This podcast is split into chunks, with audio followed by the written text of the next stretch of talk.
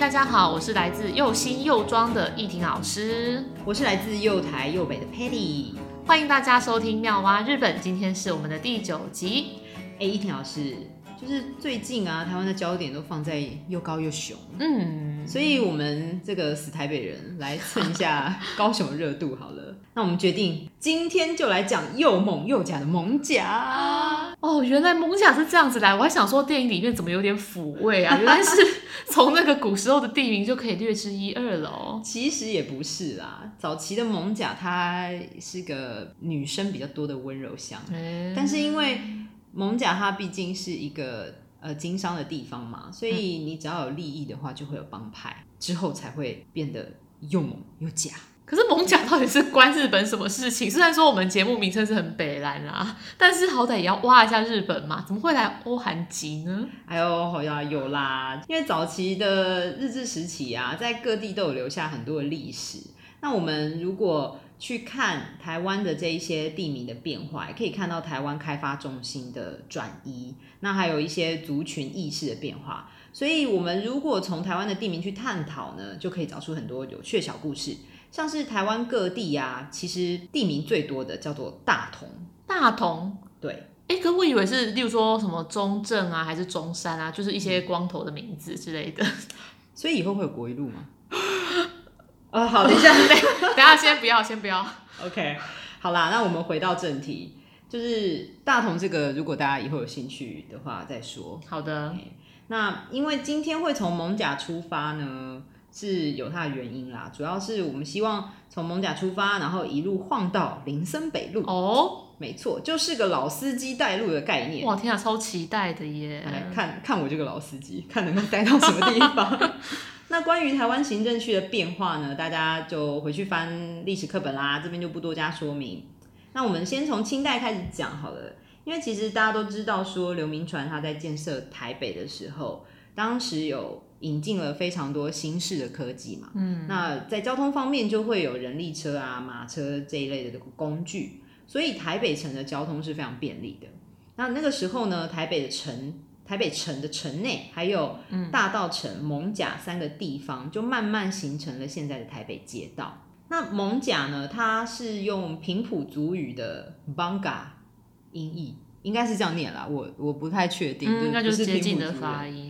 对，那它的意思呢，其实就是独木舟。那在日治时期的时候呢，就是用日语的语音比较相似的万华两个字代替蒙甲，然后才沿用到现在。哦，对，那早期汉人到蒙甲的时候呢，主要都是和平埔族人交易韩籍了。诶，对，所以呢，易婷老师刚刚说的欧韩籍是真的，因为以前华西街附近的万华街道就叫做番薯市街。欸、所以我刚刚乱讲韩籍是真的。对啊，你就你就真的欧了韩籍了。那我们学历史的时候有讲到啊，就是清朝的时候，蒙甲的贸易兴盛嘛，所以那个时候就会有那个一府二路三艋舺嘛。嗯，有。然后那那种说法就是就是从当时开始了。由于有贸易，就会有人口，因为赚钱嘛，有人的地方就需要一些娱乐了啊。那那个年代的娱乐就是。上馆子啊，找女人啊之类的啊，所以因此呢，蒙甲它在当时就变成了酒家、妓院，还有一些私仓仓寮啦、工厂、私仓都有的集中地，嗯、所以它也后来变后来变成了台北娼妓街的发源地。不过繁华的地方一定会有性产业啊，像刚刚讲到的一府二路三蒙甲，其实府城啊、鹿港那些也是有啦，不是说只有蒙甲才能找乐子。嗯，那我记得大稻城它后来取代蒙甲变成主要的贸易区嘛，所以大稻城应该也会有很多性产业吧？但是因为大稻城它是当时清朝的鸦片战争，那清朝战败嘛，所以我记得好像是签北京北京条约吧。嗯，那他那个时候呢就规定说，台湾有四个港口要对外开放，然后就是对外通商跟外国人通商，嗯、所以那个时候呢就有不少洋厂。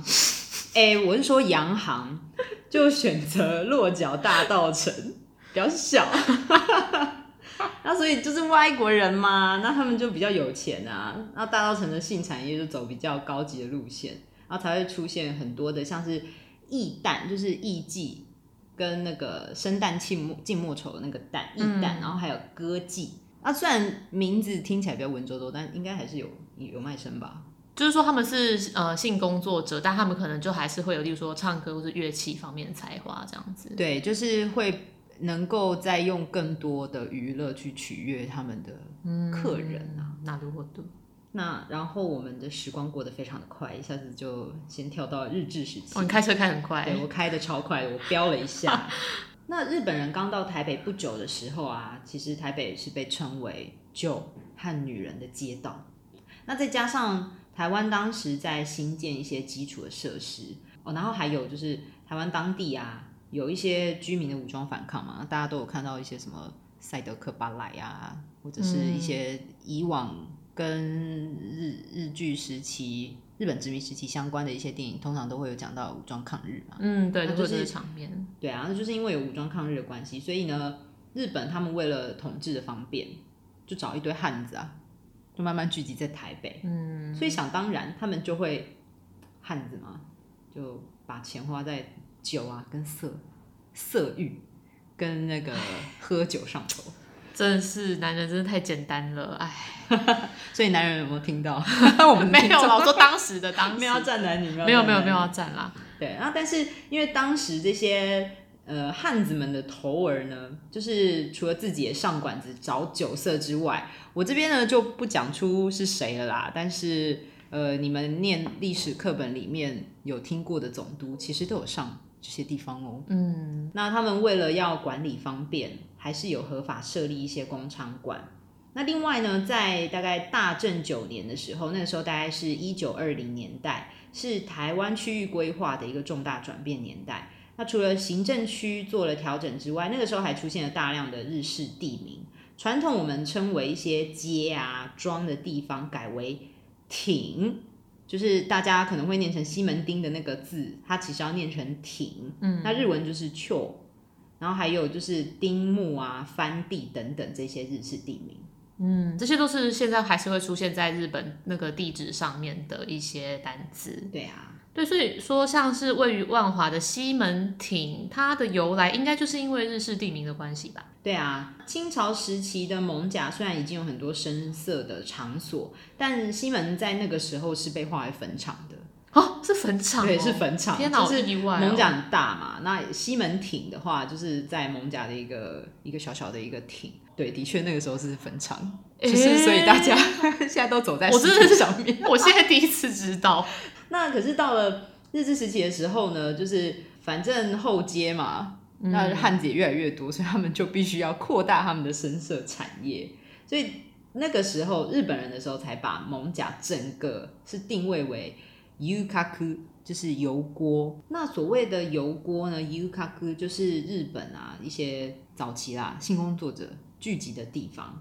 有一些听众有看一些日本的电影啊，就是花魁，花魁就是这些。这些工作者的 top，、嗯、那他们所在的地方就是所谓的 yukaku。这个时候的蒙甲，它就是总督府的后街，那是一些妓院啊、居酒屋啊、料理料理的餐厅啊，然后还有咖啡厅啊、酒馆以及戏院等声色场所。所以呢，西门町从以前到现在都是吃喝玩乐的地方。哦。那一讲到那个油锅啊，yukaku，那如果讲到日本的，就是会想到吉原，所以可以说艋舺就很像是当时台湾的吉原吗？嗯，我觉得可以这么说。不过因为一路一府二路三艋舺，因为这些繁华的地方都有啦。但的确，艋舺它是那个时候规模非常大的一个油锅。嗯、那可是这方面还得找更多资料才能再佐证。不过以规模来说，的确是啦。嗯，那而且啊，当时的一些声色范围还延伸到整个大道城，所以寂寞难耐的话，就来台北呀、啊。哇，一整片温柔乡哎。没错。哎，可是如果是现代啊，如果想到这种就是有小姐作陪的店的话，好像就是会想到在林森北路那边的调通哎。嗯。你看之前指挥中心啊，不是说酒店停止营业吗？结果那边就变得跟死城一样，根本没有人 在走动啊。真的，就是因为。呃，讲到现代的话，那现代温柔乡通常台北就会提到调通啦。我想，就算不是台北人，没听过调通，也知道林森北路。那尤其是六条通，它应该算是目前全台湾日本味最重的地方吧。就是如果先摒除掉一些特殊行业的话，就日本味最重的大概就是六条通。那它现在正式的地址呢是中山北路的一零五巷跟林森北路的一零七巷。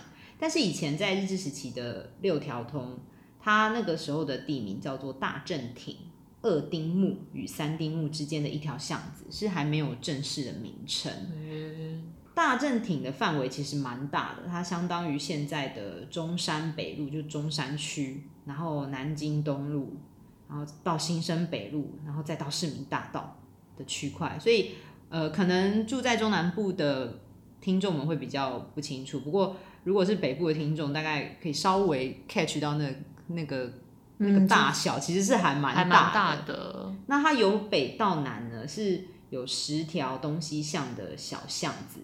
那当时就会被直接就是啊一条通二条通啊，然后以此类推，就到十条通，那就有点像是高雄又高又雄，他们现在的路名、嗯、是四维八德啊、九如十全之类的，嗯，就是用编号嘛。对，就是以前条通就是这样子在编。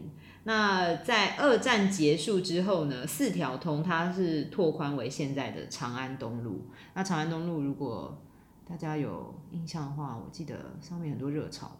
对对对。对对对，热炒好吃，对热炒又在夜配吃的东西，但是热炒太多家了，对，录完再去吃。好，OK，那刚才一直有讲到调通的那个通嘛，那这个通的话，日文其实是发音成托里，就是路的意思。嗯、那如果说加上地名的话，就会念成洛里，就是多加上一个浊浊音啊。例如说像东京的元素哈拉之科那边有一条。路叫做竹下通，它可以西大多里，就是有很多年轻人时对时尚，然后他们喜欢的东西聚集的地方，对，还蛮常出现在路名的。嗯，哦，可是刚刚讲了那么多调通啊，那为什么大正町的调通会变成声色场所呢？嗯，早期的六条通啊，在日治时期应该算是日本有钱人啦和高官的住宅区。哦、那六条通诞生的时候呢，刚好是日本啊，它是晋升世界的列强。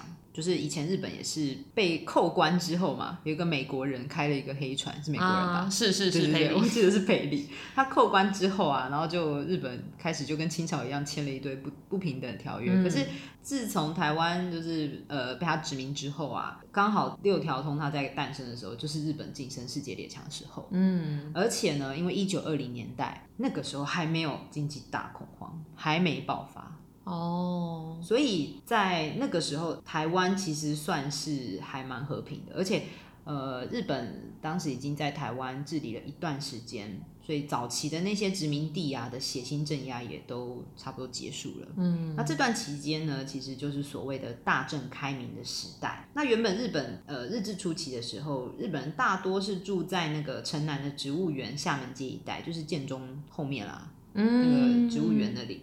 然后大正町呢，是当时唯一一个位于火车站北方的纯日本人的住宅区。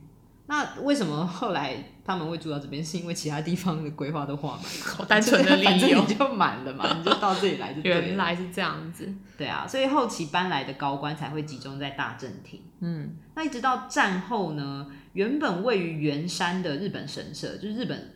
呃，就圆山那边其实有个日本神社哦。哦，对，我知道，我知道。啊，我记得那边原本还有一个明治桥，是不是？说拆了要要再建回来的那个。哦。现在还看不到一个，都都是遗迹了，对，对对对，现在都看不到了。那他那个时候的日本神社，就是圆山日本神社，在呃日本战败之后，它变成了美军的招待所。圆山那边其实离中山北路跟林森南北路是蛮近的啦，他们就是车子这样子开过去就到了。哦。然后。呃，美军招待所就是你也知道，反正他们闲闲没事就是想要找女人嘛，又来了，又来了，所以他们就美军住在那边，那他们就会就会去较近的地方，然后就去找一些深色场所，那开始就出现了特种行业，所以调通才会慢慢慢慢从那边出现。嗯、那可是因为美军离开台湾之后啊，日本反而碰上经济起飞，就是他们。战后婴儿潮带动了他们整个经济的发展嘛，嗯，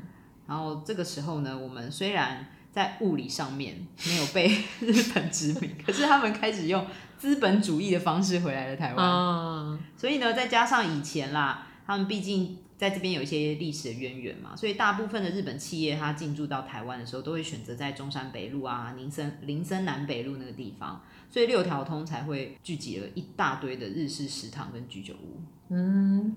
对，其实我毕业之后的第一个工作就是一个就是日本老板创业的小公司，然后他其实也是选在中山北路那边，嗯，还蛮正常的。对，所以当时在上班的时候就会觉得说，哎，这边真是真的有点就是日本的气息，或者出捷运站的时候，感觉好像其实身边的日本人其实还蛮多的，嗯，他们真的都还蛮爱聚集在那里，而且那边真的是如果要吃到比较道地的居酒屋，我记得好像通常大家都会选在中山站附近嘛。嗯，林森北路啊，连拉面店都喜欢开。哦，对啊，其实还蛮多的。对，以前上班或者是，例如说，呃，一些口译啊，然后如果有接一些日本的厂商，然后大家可能就是想说，哎，工作完了，然后就一定要去那附近吃东西。真的，只要是带日本人，一定。我就觉得很奇怪，不是已经来台湾了吗？你可以感受一下台湾风情吗？因为那边的店，不管就是整体啦，路上的氛围，还有就是店里面的那个装潢啊，或者说，呃。餐点之类，例如说酒啊，或者是对各式各样吃的东西，其实都还蛮有日本味的。就是人家异国思故乡嘛，嗯，总是来这边的时候，还是会想要吃吃以前在日本吃的到地的东西。就像我们去日本，我去日本留学的时候，偶尔想喝真奶是类似的。我去日本待第七天的时候，我就想喝真奶了，所以我就受不了，我就跑去表参道，然后去喝了，哎、欸，春水堂吧。可是不是要排队吗？我那天还好，我是在搭上班的时间哦，oh. 然后我就受不了了，我好想喝真奶。欸，有这么喜欢哦？对啊，果然是会怀念家乡味呢。所以，所以日本人聚集在那个地方会，我觉得蛮合理的啦。如果怀念家乡味的话，就是去那边啦。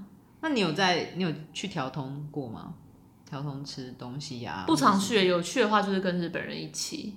嗯，果然居酒屋什么之类的，对啊。啊，你嘞？我其实有在条通教过酒家女，学日文。对，那为什么他要学日文？他一刚开始其实是呃有点忘记了，他好像是因为要考试，就是他蛮早就出道了，就在那边出道，欸酷欸，所以他其实是没有，好像是没有高中的学历啦。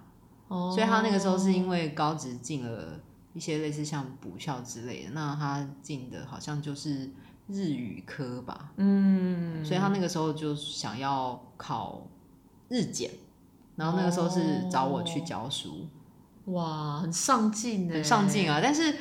我觉得他对于一般跟那个有点学科上面的日文，其实他真的是兴趣缺缺。我试了很多方式，就是他第几兴趣，可是后来发现他最有兴趣的就是绘画，而且是可以跟客人对跟客人对话的绘画。所以我那时候教了他一些蛮有趣的绘画，就是像是呃呃，这位老板你。真帅之类的，或者是是类似什么 on down 哎，对对 on down 哎，就 end 到哎，但是然后把它翻成日文，然后或者是说就是呃哇你穿西装好帅哦之类的，反正就是要赞美人家的话，然后我就把它翻成日文说不错啦，实用实用，我们教学生日文就是要教实用的东西。对啊，我记得我之前我们一个学姐啊，她也。有接过类似这样子的家教案例，嗯，然后他说对方可能是是私藏，哎、欸，まさか，对，竟然，然后他说他教过最有趣的一句话就是请翻过身来，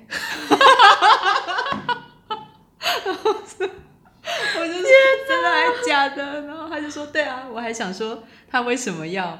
我教他这句话，后来才发现，哦，原来这是他的行业呢。嗯，请翻过身了。对，没错。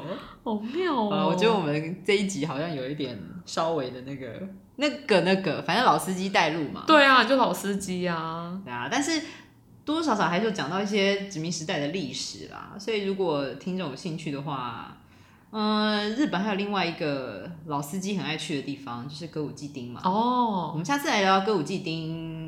伎町，对，挺，sorry，没关系啊，没关系，其实念挺啦。那我们下次来聊聊歌舞伎挺的歌舞伎好了。哎、欸，等一下，你不是已经暖车要开车了吗？结果竟然是要聊歌舞伎哦。